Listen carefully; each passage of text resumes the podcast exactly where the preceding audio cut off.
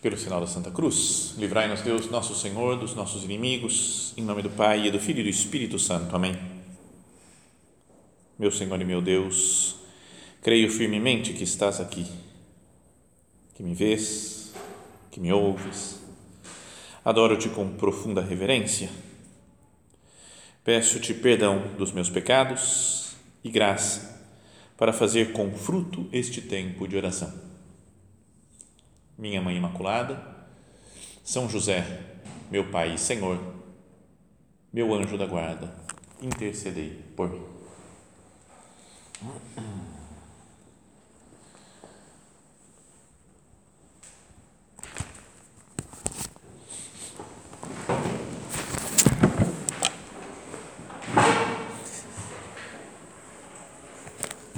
Continuando essas nossas meditações né, sobre a Jornada Mundial da Juventude, em preparação para aquela do ano que vem, vamos agora considerar a primeira que teve sendo Papa Bento XVI. O Papa Bento XVI ele foi eleito em 2005, ah, né, logo depois que morreu o Papa João Paulo II, e poucos meses depois, né, por coincidência, já tinha sido marcada essa Jornada Mundial da Juventude e era justamente na Alemanha, né, em Colônia. E ele era de lá, né? Ele era é da Alemanha, né, o Papa. Então foi um acabar de ser eleito e voltar para o seu país, um encontro com todos os jovens do mundo, né, na Jornada Mundial da Juventude. 2005. Então, o tema dessa, né, até o título era o título da daquela Jornada Mundial da Juventude, é o título da nossa meditação, é Viemos adorá-lo não é? Que é uma frase que foi dita pelos reis magos. Jesus tinha nascido, a gente conhece a história, né? Jesus tinha nascido em Belém, da Judéia, e depois de um tempo, então aparece, né, como se aparecesse uma estrela né, para os apóstolos, para os, perdão, para os apóstolos, não, para os reis magos no Oriente, na região da Pérsia, onde atualmente é mais ou menos o Iraque, e lá eles viram uma estrela e, talvez por uma inspiração divina, perceberam que nasceu o Salvador, né? nasceu o Rei dos Judeus. Então eles vão caminhando até Jerusalém, que era a capital, lá a cidade mais importante né? de, do, dos judeus, e perguntam na corte de Herodes, que era o rei, e falou assim: onde está o Rei dos Judeus que acaba de nascer? Então é uma coisa meio sem lógica parece, né? Eles falavam, vão perguntar para o próprio rei, falou, cadê o novo rei que acabou de nascer? Mas daí eles explicam, dizendo, é que nós vimos a sua estrela no Oriente e viemos adorá-lo. Então isso, por um lado, essa frase é como que uma é, uma frase que poderia resumir toda a história da nossa vida? Vimos a sua estrela, vimos um brilho que Deus nos mostrou, e então nós caminhamos, caminharam pelo deserto esses daí, para poder se encontrar com Cristo. Não é que a nossa vida é assim? Aqui na terra a gente vê como que um, um brilho de Deus, a gente sente né, uma atração por Deus, né, sente que tem algo que precisa fazer e a gente vai caminhando na nossa, ao longo da nossa existência, como num deserto, com o objetivo de chegar diante de Deus e falar, Senhor, eu vim aqui para te adorar no céu. Então, essa é a, como que a, a, o resumo de toda a nossa toda a nossa vida, o resumo dessa meditação.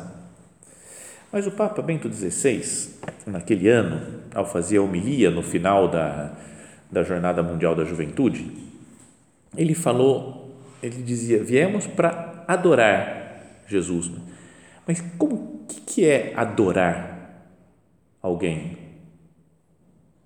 O que, que significa isso? Então ele fala assim, ó, tem a palavra adorar tem dois significados interessantes, um em grego, outro em latim.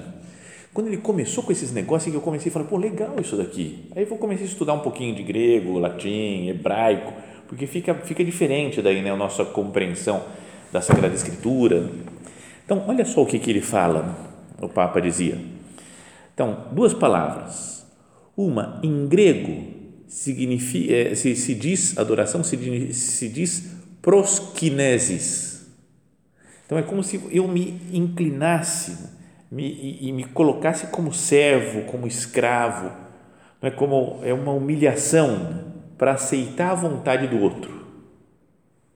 Então eles, os reis magos, foram caminhando até Belém, colocaram, ofereceram seus presentes lá para Jesus, ouro, incenso e mirra, e se inclinaram diante de Jesus, né? reconhecendo a sua realeza. Ele é o rei dos judeus que acabou de nascer. Então, adorar é, podíamos dizer, reconhecer a superioridade do outro. Por isso que se deve adorar só a Deus. Né? Eu adoro mesmo só Deus, nosso Senhor, porque Ele sim, sempre, em todas as situações, em todas as condições, é superior a mim e eu quero me colocar como servo seu. Mas ao mesmo tempo a gente pode pensar, né? e o Papa que falava isso daí em Bento XVI, não é muito legal essa atitude diante de Deus, né? Mas fala, tudo bem, Deus é nosso Pai, Deus é mas é mais, seria mais interessante uma relação mais filial com Deus. Né? Não esse negócio, vou ter que me inclinar como se fosse um, um senhor severo, um rei vingativo. Então eu me inclino, quase como eu estou te adorando, não vai me matar, estou te adorando. Não, não pode ser assim. Né? Ele falou, como, como que a gente faz para entender isso? E daí ele fala, mas tem outro significado da palavra que é em latim. E aí fica mais parecido, né? Em grego é proskinesis. Tradução: adorar. Não tem nada a ver, né? Adoração. Mas em latim é ad oratio. Adoratio. Adoração, adoratio. Mas ad oratio, oratio é vem de os, ore, que é boca. Então, esse ad oratio é como que um, um falar boca a boca, né? ou beijar boca a boca. Então é, é uma demonstração de amor. Então a adoração é falar eu te amo. Eu posso adorar a pessoa amada. Então, se a gente junta, o Papa falava isso daqui, junta essas duas coisas, então a gente entende até o, o sentido anterior. Por que, que eu me coloco como servo de Cristo? Porque eu amo porque eu quero entregar minha vida para Ele, né? Falar, Senhor, eu estou aqui à tua disposição. Não é uma obrigação ter que te seguir, ter que te servir. É que eu te amo mesmo, meu Deus. Então, essa frase dos, dos reis magos, né? viemos adorá-lo, vimos a sua estrela no Oriente e viemos adorá-lo, é como que eh, vimos a sua estrela no Oriente e viemos amar Cristo e assim e viemos fazer em tudo a sua vontade. Então esse viemos adorá-lo nos faz pensar, né? Cada um procure se examinar. Pode se dizer que a minha vida tem sido isso nos últimos tempos? Amar Cristo e servir Cristo, se colocar à disposição de Jesus. E aqui especialmente agora, né, nós estamos aqui diante do sacrário. Pensa se não deveria ser essa a nossa atitude. Né? Quando a gente chega, se coloca de joelhos diante de Jesus e fala: Jesus, eu te amo. Não é uma adoração que nós estamos fazendo? E essa adoração deveria nos transformar, né? mudar o nosso modo de ser, o nosso modo de pensar, o nosso modo de atuar. Mas acho que a gente deveria pensar e falar: eu creio mesmo de verdade que é Jesus que está aqui no sacrário. Creio que é o mesmo Jesus que os, os magos, né? A gente pode pensar, nossos reis magos, hein? Ou se eu tivesse com os reis magos, eu viria também. Ah, eu ia lá para Belém adorar Jesus, certeza ia pegar meu camelo e ia, nossa, ia ser demais, ia levar presente, incenso, ouro, mirra, ia colocar os pés de Jesus, ia ser uma coisa incrível, inesquecível da minha existência. Então eu acredito que esse mesmo Jesus que estava lá no presépio é o Jesus que está aqui no sacrário. Porque a nossa fé, às vezes, eu acho que pode ser meio teórica, não? A gente acredita, né? ninguém vai falar assim, não, não está aqui Jesus. Fala, está aqui, lógico, eu creio que ele está aqui. Mas na prática, será que eu vivo com essa certeza? Ontem mesmo, um amigo, estava almoçando com um amigo, e ele falou: Eu acho que a gente não acredita muito, né? Nas coisas que a gente fala, que a gente prega, que a gente professa da doutrina da igreja. Eu falei: é, Como assim? O que você quer dizer? Ele falou: Jesus na Eucaristia. A gente acredita, né? Acredita, claro, óbvio, Jesus está lá. Falou: Por que, que a gente não fica o dia inteiro, então, no oratório? O dia todo, diante de Jesus. E falou: Eu sei que a gente tem que trabalhar, tem que sair, conseguir dinheiro, tem que cuidar disso, tem que comer, tem Mas imagina se a gente vivesse há dois mil anos e falasse: Jesus está aí. Está passando aqui assim. Ó. Ou se fala assim: Jesus está entrando aí na porta do Alfa. Aí fala: Jesus está entrando. Saía todo mundo correndo do oratório para ver Jesus. Falei, mas, ele não está aqui também. Não é? é? Entendo, porque a gente precisa de coisas físicas, materiais, de ouvir a voz né, de Cristo, de tocar nele. Né? E é mais difícil né, viver de fé. Mas não deveria ser assim, né? Falar, Senhor, eu, eu creio, eu venho aqui, eu te adoro, eu estou à tua disposição e estou disposto a mudar de vida. Falam que os, que os, os reis magos, depois de adorarem Jesus, foram dormir e foram avisados em sonhos para voltar por outro caminho, porque o Herodes queria matar Jesus. Então também tem essa ideia espiritual. Adora Jesus e volta por outro caminho. Muda de rumo. Vou mudar minha vida, vou me converter. Então, o Papa Bento XVI, ele fala, essa, se vocês pegarem para ler o texto da homilia que ele fez nesse dia, vocês vão ver que é, tem coisa densa, profunda, é super bonito, super lógico o que ele faz, mas não é fácil. Tem que ir devagarzinho, porque o cara é um teólogo, cara, o Papa né, é, um, é um teólogo profundíssimo, assim, né, super alto nível. Mas aí ele fala, por exemplo, né, da, que diante da Eucaristia e em cada missa, nós entramos na hora de Jesus. Em algum outro lugar ele já tinha explicado isso. Lembra quando nas bodas de Caná, Nossa Senhora fala: eles não têm mais vinho. Acabou a festa, o vinho do casamento. E Jesus falou: mulher, ainda não chegou a minha hora. E aí falou: que hora que é essa daí? Né? Então é meio estranho, né? Uma palavra, uma coisa que fala, que, que, é essa hora? De, não chegou a hora do quê? Hora de fazer milagre, hora de transformar água em vinho, hora, que, que é essa hora de Jesus? Mas aí lá no final do Evangelho, fala, tendo chegado a hora de passar desse mundo para o Pai, Jesus fez a última ceia, Jesus morreu na cruz, Jesus ressuscitou, a sua hora é aquele grande momento, né? uma, como uma, grande hora de última ceia, de cruz, morte e ressurreição e ascensão aos céus.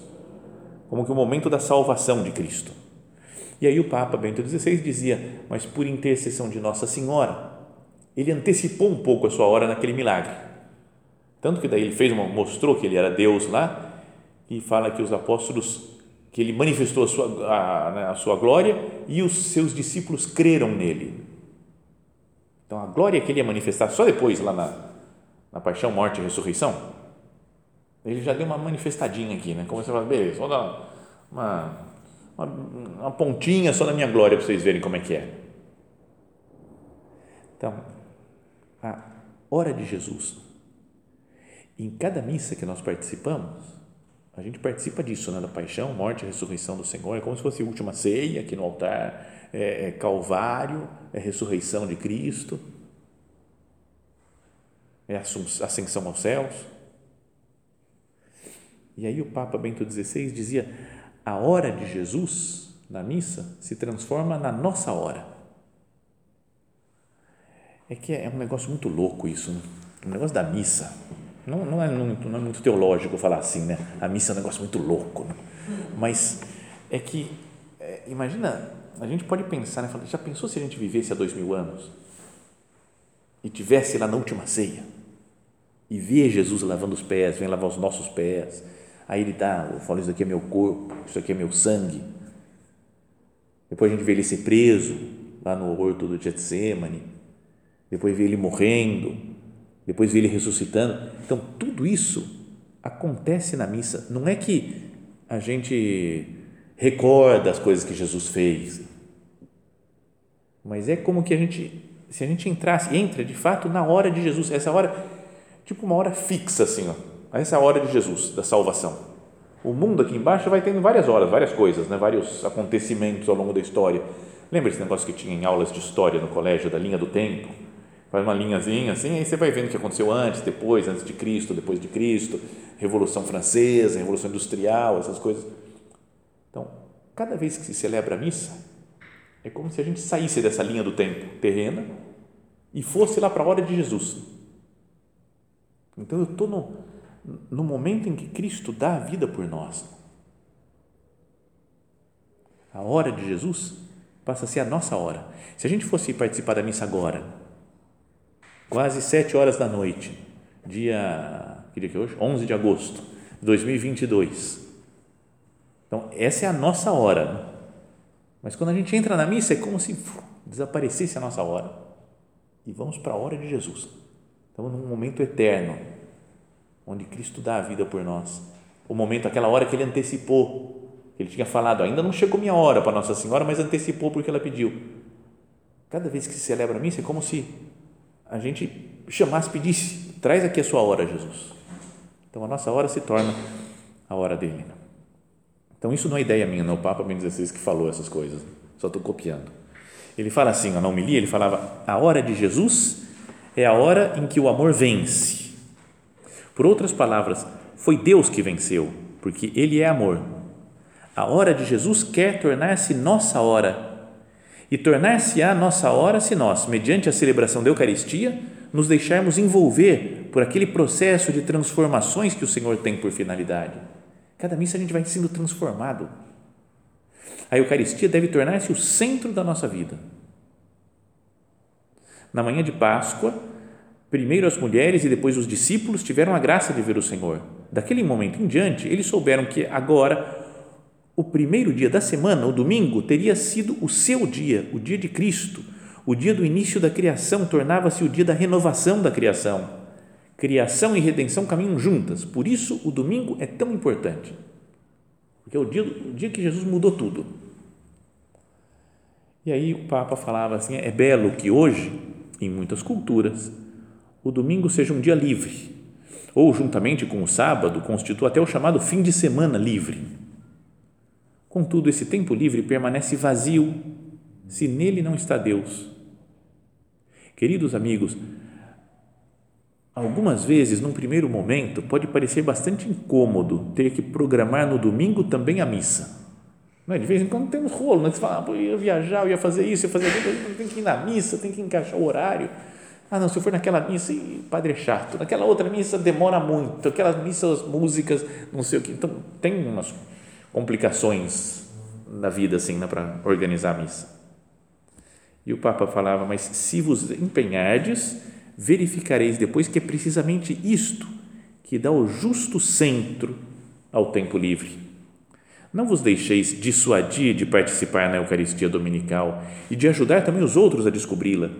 Sem dúvida, para que dela emane a alegria da qual temos necessidade, devemos aprender a compreendê-la cada vez mais nas suas profundidades, devemos aprender a amá-la, conhecer o que é a missa, entender a missa, amar a missa, que é a hora de Jesus é um momento de suprema adoração. Viemos adorá-lo. Eles foram lá e viram o menino Jesus em Belém. Nós adoramos Jesus no altar, na sua hora.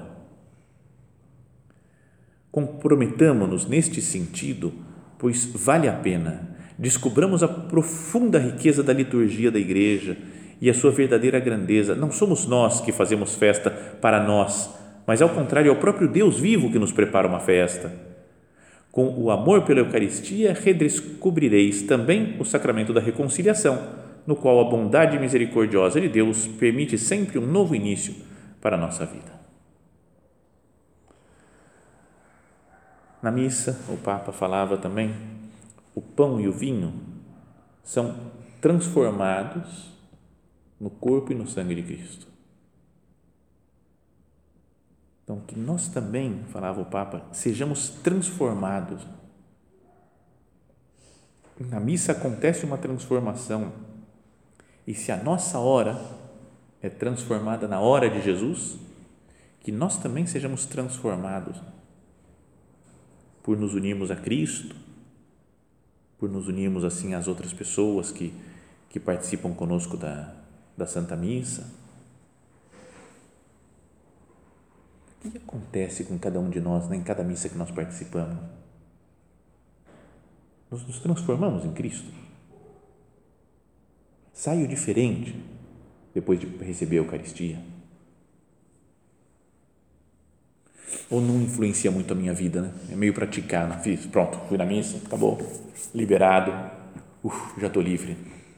Um dos meus irmãos, quando era pequeno, falou para o meu pai, é, pai, hoje é sábado, podemos ir na missa hoje? Porque amanhã a gente já fica livre, né? Falou assim, ele era pequenininho, assim, meu pai falou, eu, eu te entendo, mas deixa eu te explicar, a ideia não é ficar livre da missa, né? A gente, beleza, dá para entender, mas, mas a expressão, o modo de falar, né? amanhã já fica livre. Que pena se nós olhamos a missa assim, né? se nós não nos transformamos na missa. Nós já falamos outras vezes das brigas logo depois da missa, dá uma, dá uma impressão tão ruim, né? Se a gente foi à missa de manhã, por exemplo, e briga à tarde, dá até uma disfarçada, né? Mas brigar a hora que está saindo da igreja, não é estranho? Briga no estacionamento lá, porque o outro me deu uma fechada no estacionamento. É, o pessoal saindo da missa e buzinando. Você fala, oh, cara, acabou de sair da missa.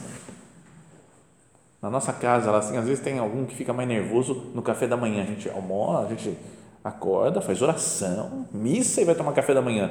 Se sai alguma discussão, você fala, oh, agora não, deixa passar umas horas aí, depois vocês brigam, porque senão é, pega mal, né? Já contei também a história da missa que eu cheguei tarde, né? Perdão por repetir as histórias, eu não tenho, se vocês tiverem histórias novas, vocês me contam. Daí eu falo nas outras meditações que está tá acabando já né? o estoque.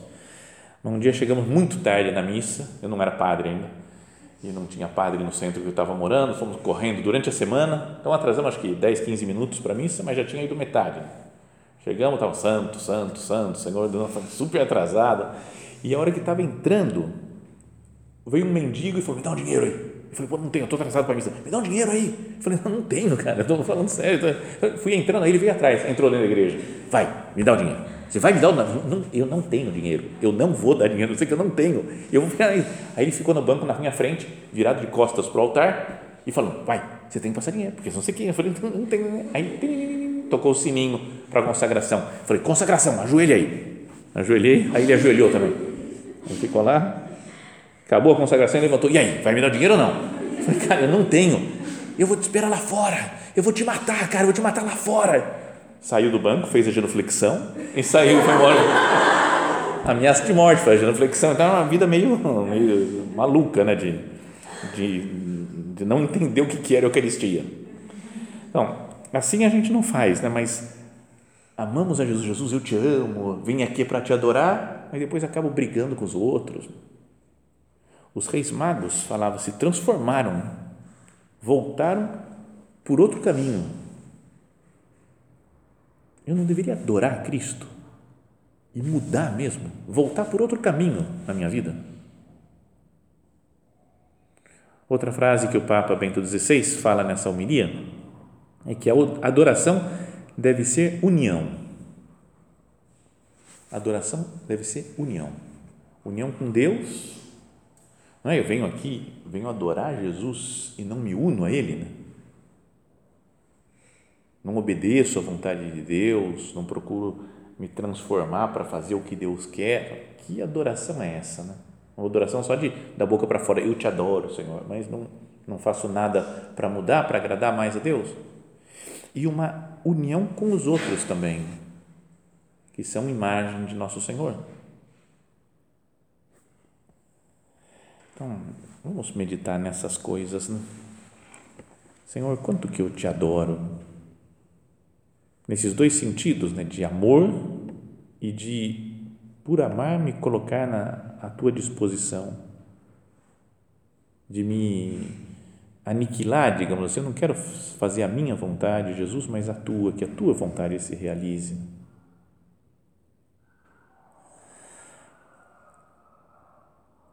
Aquele momento que nós citávamos antes, né, da, da passagem das bodas de Caná, que falávamos que foi a antecipação da hora de, de Cristo, houve também união, mais união uma união com Deus, porque os apóstolos reconheceram a divindade de Cristo. Nossa Senhora conseguiu que antecipasse a hora. Então, Jesus manifestou a sua glória e os seus discípulos creram nele. Então, uniu mais com Deus, né, feito homem. E também uma união entre o pessoal da festa. Né? Porque imagina, você começa, faltou vinho, começa a um falar mal do outro, esses caras não planejaram direito, não sei o quê, tinha que ter mais organização nessa festa, tá, então, começa aquele negócio, e de repente chega Jesus e faz uma quantidade enorme de vinho lá. Assim, imagina a festa, tem vinho, pessoal, está todo mundo feliz outra vez, todo mundo amigo, né, tá se dando bem. Né. A atuação de Nossa Senhora faz com que Jesus antecipe a sua hora e se gere né, uma união maior entre Deus e os homens. Então vamos pedir isso a Nossa Senhora também, né? que pela intercessão dela nós vivamos bem a missa, né? Que é quando se torna presente também a hora de Cristo. E que na hora de Cristo, na Santa Missa, nós possamos falar isso daí como os reis magos. Né? Nós viemos aqui para adorá-lo, para adorar Jesus e com isso vai aumentar a nossa união com Cristo e a nossa união com, os outros, com os outros cristãos.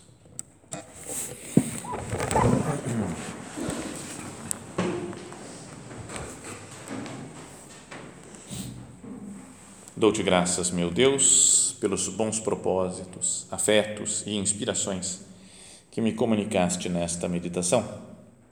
Peço-te ajuda para os pôr em prática. Minha Mãe Imaculada, são José, meu Pai e Senhor, meu anjo da guarda, intercedei por mim.